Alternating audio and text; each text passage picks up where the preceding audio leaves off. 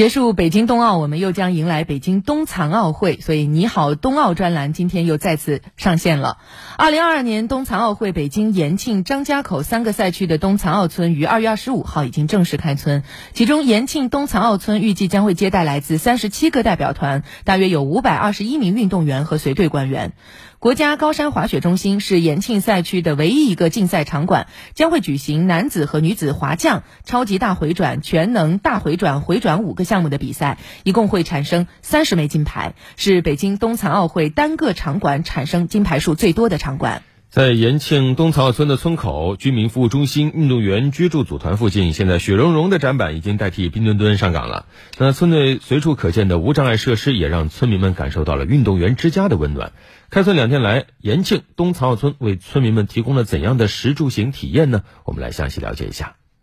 经历了四十四小时的转换，延庆冬残奥村二十五号八点准时开村。第一天，运动员餐厅为冬残奥选手们做出了提高餐桌高度、减少桌椅数量和增加盲文菜单等调整，推出了诚意满满的第一餐。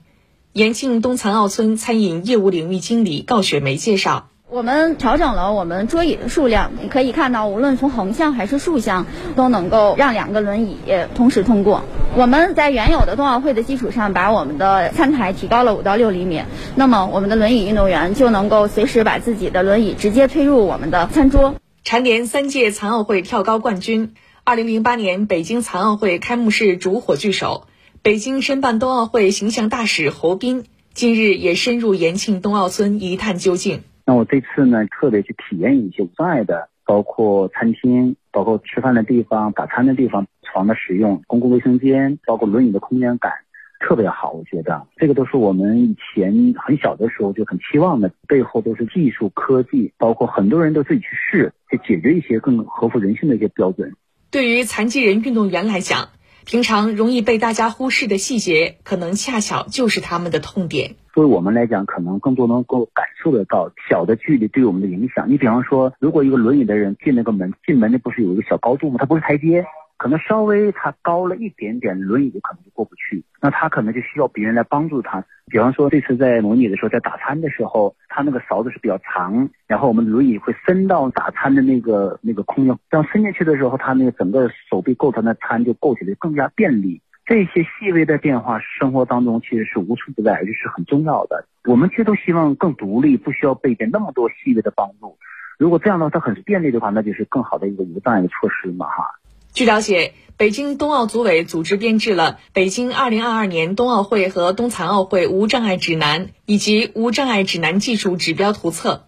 这是三个冬残奥村无障碍设施建设的规范依据。参照这些规范依据，延庆冬残奥村的无障碍设施在标准的基础上，更多了一份对于舒适和贴心的考量。延庆冬残奥村无障碍经理倪阳介绍。比如餐厅，我们是给上肢残疾人，或者说有一些残疾人可能会有吞咽困难，考虑到他们可能吃流食，我们给他们是准备了这种搅拌器或者那个榨汁机，我们是可以根据他的需求，帮助他把水果榨成汁儿，然后用吸管来来喝。住的体验对运动员的情绪和备战状态有很大影响。据了解，延庆冬残奥村提供无障碍客房七十九套，共一百五十八间，为了方便运动员生活。客房走廊和室内的地面使用了防滑材料，门的通行径宽都在八十五厘米以上。房间内部空间的设计便于轮椅自由回转和通行。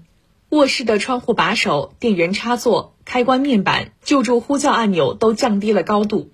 卫生间的门是吊轨式推拉门，地面没有门槛和高差，门的两侧安装了用下肢也能操作的超长把手。卫生间里还配备了无障碍的卫生和淋浴设施。据了解，延庆赛区高山滑雪比赛的五个项目里呢，每个项目分成了站姿、坐姿和视力障碍三个组别。那实际上入驻延庆东曹村的运动员可以划分为肢体残疾、视力障碍两个大类。在充分考虑肢体残疾的运动员之外，如何给视力障碍的运动员带来更多的便捷和温暖，也成为团队关注的重要方向。我们来了解一下。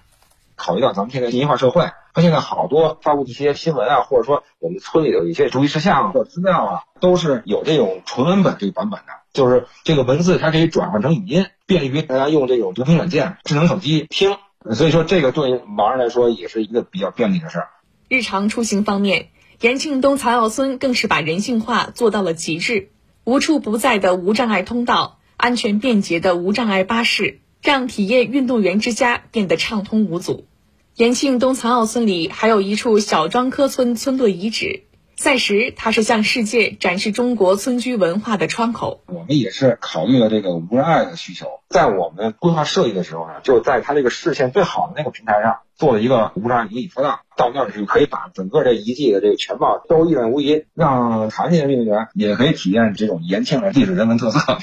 实际上，在延庆东残奥村内，除了无障碍环境建设。医疗救治服务、导盲犬兽医服务等，也在时刻保障着残疾人运动员的安全和舒心。延庆东残奥村志愿者付成功还观察到了近几天村里的另一处变化。原来有一间屋子，它是那种急救中心，东奥村转变为东残奥之后，这个急救中心改成了轮椅和假肢维修中心，两天之内改造完成，给运动员提供轮椅和假肢的维修。傅成功是中国石油大学北京的一名大二学生。通过校内报名和面试选拔，成为北京冬奥会和冬残奥会志愿者大家庭中的一员。和其他志愿者相比，他有一个更特别的身份——北京冬残奥会十九名残疾人志愿者之一。延庆冬残奥村开村的这两天，他负责为入村的各国运动员查验证件。尽管有一些听力障碍，但傅成功依然努力地倾听运动员的每一句话、每一个诉求。